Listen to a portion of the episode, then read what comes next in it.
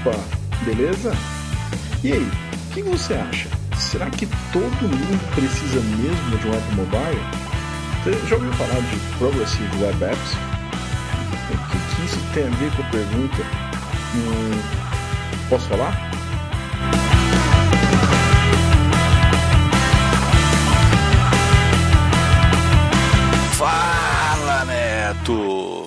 Antes de eu responder aquela pergunta que eu fiz logo no começo, vamos falar um pouquinho sobre o que são esses tais Progressive Web Apps, na verdade. Bom, sendo direto, um Progressive Web App, ou PWA, utiliza novas tecnologias da web mobile para proporcionar uma experiência de app nativo, com notificações, navegação offline, permissões, localização e por aí vai. E como que esse site, ou nesse caso a gente pode chamar de um web app, vai tendo acesso a tudo isso? Bom, é daí que vem a palavra progressive no nome. Esse app começa despretensioso, mais uma aba aberta no seu navegador. Mas aí, conforme você vai usando, mais esse app vai se engajando, digamos assim, ele vai adquirindo funções que são mais comuns em apps nativos, na verdade, até chegar ao ponto que ele proporciona uma experiência de app nativo, mas continua sendo um site móvel. Vou tentar explicar melhor, de um jeito mais prático. Imagine uma loja de material esportivo, que talvez não tenha equipe para criar aplicativos nativos, ou simplesmente quer investir mais no seu site mobile mesmo. Como esse site pode se tornar um Progressive Web App? Bom, quando você acessa pela primeira vez, é apenas um site comum. Mas quando você vai fazer uma compra, aí ele vai pedir acesso à sua localização, para poder calcular o frete automaticamente para você. E aí, através do GPS do seu aparelho, ele consegue determinar qual a sua cidade e calcula o frete para você, sem precisar digitar CEP, alguma coisa assim. E claro que depois que você fizer a compra, vai querer ser avisado das mudanças de status, não é verdade? Nesse momento, o EBEP pode então pedir a permissão para enviar notificações. E assim, a cada mudança de estado, então, sei lá, empacotou, foi para a transportadora, despachado, você recebe um aviso e pode saber quando o seu tão esperado novo tênis está chegando. Além disso, ele pode armazenar para acesso offline alguns dados do pedido, como valor, fotos do produto, data estimada de entrega. Assim você pode dar aquela conferida mesmo sem estar conectado na internet. Legal, né? Você consegue perceber o como que era simples, um simples site de venda de artigos esportivos virou quase que um app nativo? E você pode até adicionar na sua home com o ícone e tudo, para ter ainda mais a experiência de nativo. E como que isso é possível? Bem, você deve imaginar, para que os web apps consigam fazer tudo isso e dar essa experiência de nativo para o usuário, precisa de uma grande ajuda do browser.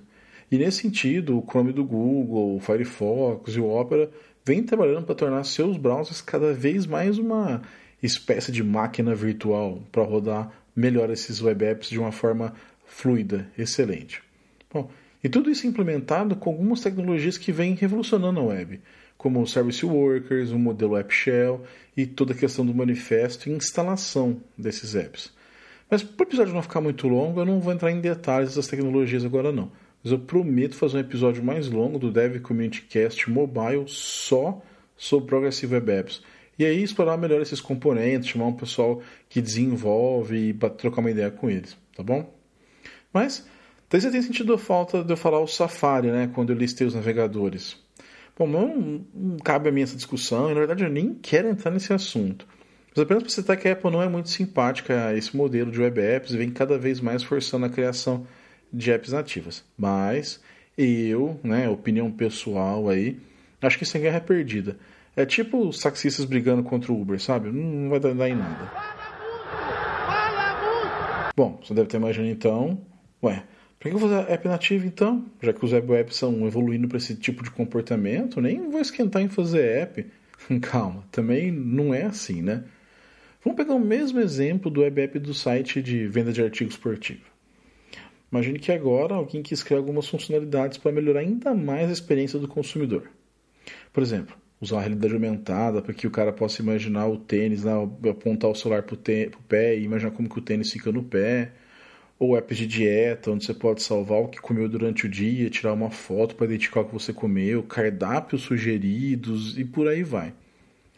Nesse caso, você começa a precisar de um pouco mais de processamento no dispositivo, começa a precisar de alguns recursos mais específicos. Ou imagina até aplicativos para quem gosta de praticar exercício, como cuida de rua, e que é uma precisão um pouco maior nos dados georreferenciados. Nesse caso, vai ser melhor fazer um app nativo. Ou, um último exemplo, um app que você queira coletar dados e informações baseadas em comportamentos ou eventos do dispositivo. Nesse caso, só com apps nativos. Claro, sem falar também da questão de UI, né? onde você quer talvez usar uma UI mais polida, no caso do Android usando Material Design. Então, você vai ter que mesmo nesse caso escolher um app nativo. Então não tem nada desse negócio de que o Google quer matar o web, forçando os desenvolvedores a criarem apps. Eu cheguei a ler alguns membros de comunidades que com os instant apps que foram anunciados no Google o Google queria forçar as pessoas a só usarem apps. E não tem nada disso. Os Instant Apps, que logo vou fazer um episódio sobre eles, têm um uso praticamente que antagônico ao que é o Progressive Web App. O que o Google está tentando fazer, na verdade, é oferecer opções para os desenvolvedores criarem aquilo que achem que seja mais relevante e adequado para o seu projeto, site ou serviço. E tem uma coisa que eu acho que os web apps levam uma imensa vantagem, por enquanto, a encontrabilidade. Não é bonito o nome assim, né? Que seria o findability. É, apesar das lojas de apps virem tentando melhorar a maneira de procurar um app, vamos combinar que com a quantidade de opções isso não é nada fácil. Afinal, se não é da loja de aplicativo e procura comprar sapato, você provavelmente vai procurar direto para um app específico, por indicação de alguém que te passou, ou até uma conversão de alguma campanha de marketing.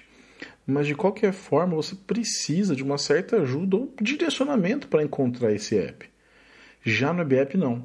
Você pode entrar no Google e digitar lá comprar tênis corrida e o Google vai te apresentar os melhores resultados para dispositivos móveis, né? A gente tem feito isso ultimamente, inclusive é uma reportagem sobre como é, é, sites que são adaptados mobile vão aparecer melhor na busca. E aí pode navegar pelo site que achar melhor de forma mais rápida, ao invés de ter que instalar, abrir o app e etc. Enfim, vamos sim continuar existindo situações onde cada tipo de solução pode ter um resultado melhor do que o outro tipo. E além disso, nada impede de ter um bom Progressive Web App que torna a navegação do usuário móvel muito mais agradável e fluida, e isso é cada dia mais importante, já que muita gente tem como principal forma de navegação dispositivos móveis, mas você pode também apps nativos que trazem soluções mais específicas ou até experiências inovadoras, né? coisa que só você bolou para o seu negócio aí. Mas legal, já falei que seriam os tais Progressive Web Apps, em comparação com os apps nativos, mas e a tal pergunta lá do começo, Neto? Afinal, será que todo mundo precisa de um app mobile mesmo? A resposta é simples: não. Caramba, Neto, vão te mandar embora, cara. Como assim você é um super defensor de apps nativas que trabalha com apps Android? Vem falar que nem todo mundo precisa de apps? É isso mesmo, nem todo mundo precisa de apps. E isso pode ser por diversos motivos. Por exemplo, por uma questão de um app não ser o seu objetivo central do seu negócio. Vamos lá. Imagina uma pizzaria, por exemplo, que muitas têm aquele site horrível, nada amigável mobile, com cardápio em PDF, ou imagem tosca que nem dá para ler. Com várias seções, contato difícil de achar. Para que um cara desse vai investir em fazer um app? Essa pizzaria pode ter um bom site progressivo web app que mostra recentemente o cardápio, permite você pedir, acompanhar status, se for, e se for uma de pizzaria, até encontrar mais próximo. E, quem sabe, receber promoções e por aí vai. Tá bom, ok. Talvez eu peguei um exemplo muito específico que realmente poucos restaurantes vão investir em app, ainda mais com app de delivery, como iFood e outros aí. Imagina então sites de agências de notícias, como CNN ou jornais que a gente tem aqui, Folha de São Paulo, Estadão geralmente você vai ver o conteúdo online, porque quer notícia atualizada, na é verdade. Um progressivo web app seria mais do que suficiente para cobrir a maioria, para não dizer todas, as funcionalidades de um app desse tipo. E aí, essas empresas elas poderiam produzir apps específicos né, para alguma solução ou até alguma ideia inovadora, se quiserem de verdade investir em app. É claro, o próprio exemplo que eu usei antes de comércio eletrônico, até porque pelos apps de mobile commerce que eu já usei aí, pessoal, um Progressive Web App daria conta perfeitamente do recado. Vocês não acham? E outra coisa que pode dar no crescimento dos Progressive Web Apps pode ser a Physical Web. Para quem não conhece, a Physical Web é usar elementos físicos, como o beacon, para interagir com o seu dispositivo, com o seu celular. Atenção, asterisco aí, né? Se você não sabe o que é Beacon ou Physical Web, no post desse episódio tem o um link do episódio do Fala Neto que eu falei sobre Beacon. Dá uma conferida lá que ficou bem legal. Bom, mas o que isso tem a ver com beacons, com Progressive Web App? Vou agora usar o exemplo clássico de Physical Web. Imagine que cada empresa de estacionamento, shopping ou cidade com parquímetro resolve desenvolver o seu app para pagar estacionamento. Imagina o caos que ia ser. Isso ao invés de ter esses apps, as empresas ou cidades tivessem um beacon que levasse o usuário para o web app e permitisse que esse usuário fizesse pagamento direto lá. Imagina que legal, direto. Você está no beacon, ele te indica o local, você vai para o site, faz o pagamento e está pronto.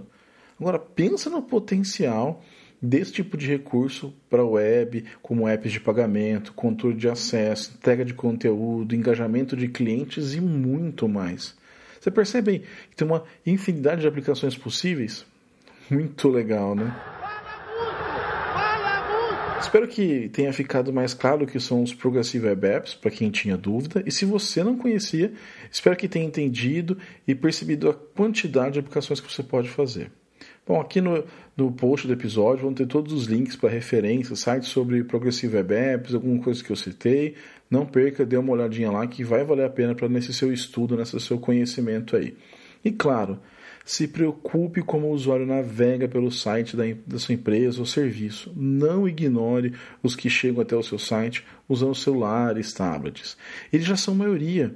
E se você continuar dificultando a vida deles, tá na verdade perdendo dinheiro, né, amigo?